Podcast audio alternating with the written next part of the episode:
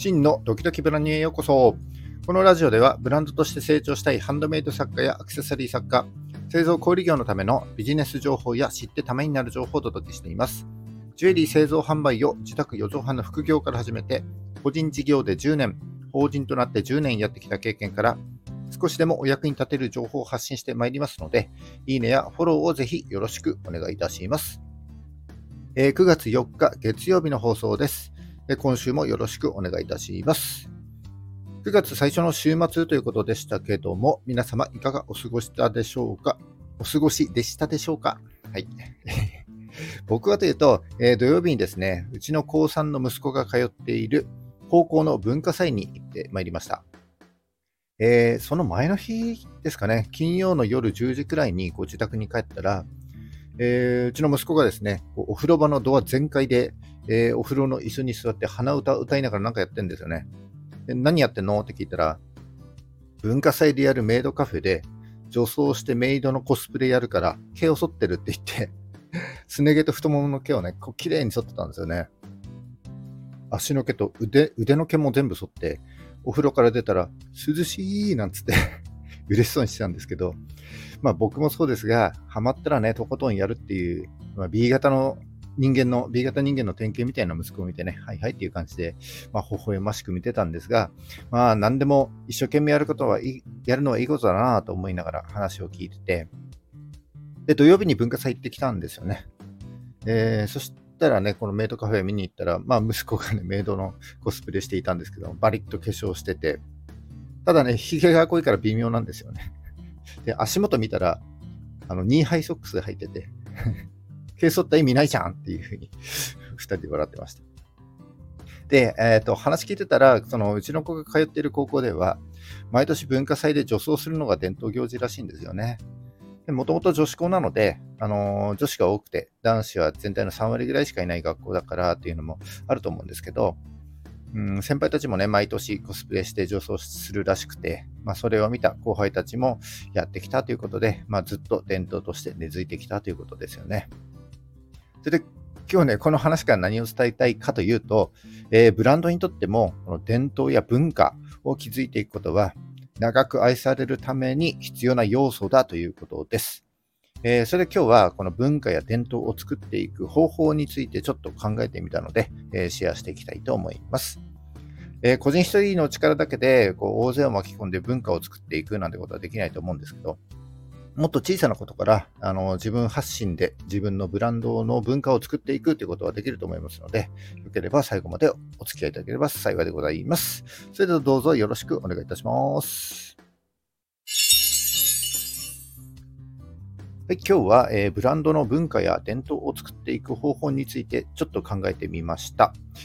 で、えー、と伝えやすいように、えー、Twitter とディズニー、この2つの文化の違いから少しね、紐解いてみたいと思います。えー、まずツイッター、今は X ですね。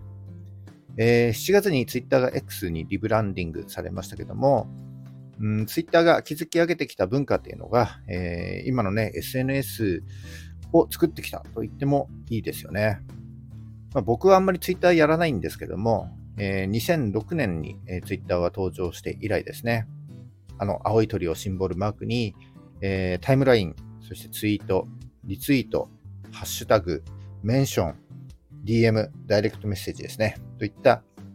もう今ではどの SNS でも当たり前のように使われている仕組みを、えー、築き上げてきたのは、Twitter を愛した、えー、旧 Twitter 社の人たちだと思います。えー、震災の時なんかは、固定電話やね、携帯電話の回線がストップした時、えー、情報収集に役立ったのは Twitter でしたし、えー、ツイッターの口コミによって、えー、たくさんの流行語やヒット商品も生まれてきました。この旧ツイッター社の人たちがこう築き上げてきた文化はね、もうイーロン・マスクの買収によって止まってしまいましたけどね。まあ、これがツイッターの、えー、文化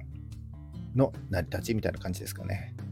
で、一方、ディズニーは、えー、今年創立から100周年を迎えますね。えー、すごいですね。100周年。100年ですよ。1世紀。えー、ディズニーの文化はこう夢を追い求めること、それから家族を大切にすること、そして何より、えー、ストーリーテリング、物語を伝えることにこう重きを置いていて、ディズニーが持つ独特のね、魔法のような世界観と、えー、心に残るストーリー、そしてミッキーをはじめとした、えー、キャラクターたちが生み出す感動によって、えー、子供から大人まで世代を超えて愛されてきた、えー、ブランドです。でディズニーパークで働く人たちっていうのは、えー、キャストっていうふうに呼ばれていますけども、えー、その9割はね、アルバイトの人たちなんですよね。でアルバイトを教育しているから、まあ、全員同じ考えを持ってサービスを提供できるというのはもちろんあるんですけども、えー、正社員からアルバイトの人たちに至るまで、え、ディズニーで働くすべての従業員が、えー、ウォルト・ディズニーのビジョンと情熱を受け継いで、えー、今日まで続いてきたっていう背景がディズニーはあります。ここまでツイッターとディズニーの話をいたしましたが、えー、両者に共通している、えー、ブランドの文化や伝統を作っていく方法、作ってきた方法というのはすごくシンプルで、えー、目指すべきビジョンやミッションといった使命感、えー、価値観といった、えー、ブランドの理念を働く人たちやお客様も含めて全員で共有してきたということだと思います。え例えばツイッターが文化を作り上げてこれたのは、ツイッターを活用して地域社会やコミュニティを強化していくといった、えー、共通のミッションがあったからこそですし、ディズニーはファミリーエンターテインメントというシンプルな基本理念をもとに世界中にウォルト・ディズニーの思いが伝わっていったからになります。だから決して大きな企業でなければ、ブランドの文化や伝統を築いていくことができないなんていうことはなくて、私たちのような小さなブランドであっても、働く従業員やお客様にも見える共通の理念を持って継続して活動していくことで、ブランドの文化を作っていくことができるということになります。そしてその文化は、え活動する時間の経過とともに、たくさんの人に広がっていって、えお金という目に見える利益だけじゃなくて、ブランドの信頼性や認知度アップ、え他のブランドとの差別化につながっていって、長期的に成長していくことができるようになります。えだからこそ、どんなに小さなブランドであっても、その文化や理念をね、大切にして、え継続的に育てていくということが非常に重要なんだと思います。えー、ブランドが目指すべきビジョンやミッションといったね、使命感、それから価値観といった揺るがないブランドの理念を掲げて、えー、引き続き頑張って活動してみていってはいかがでしょうかというお話でした。はい。以上、今日はですね、ブランドの文化や伝統を作っていく方法についてお話しいたしました。えー、この話が、えー、少しでも役に立った、ためになったと思った方は、いいねをお願いします。えー、聞いたよという印で、いいねボタンをポチッと押して残していただけると非常に嬉しいです。え、今後も頑張って配信してまいりますので、よかったらフォローもぜひよろしくお願いいたします。はい。じゃあ、9月4日月曜日ですね。え今週も頑張っていきましょう。バイバイ。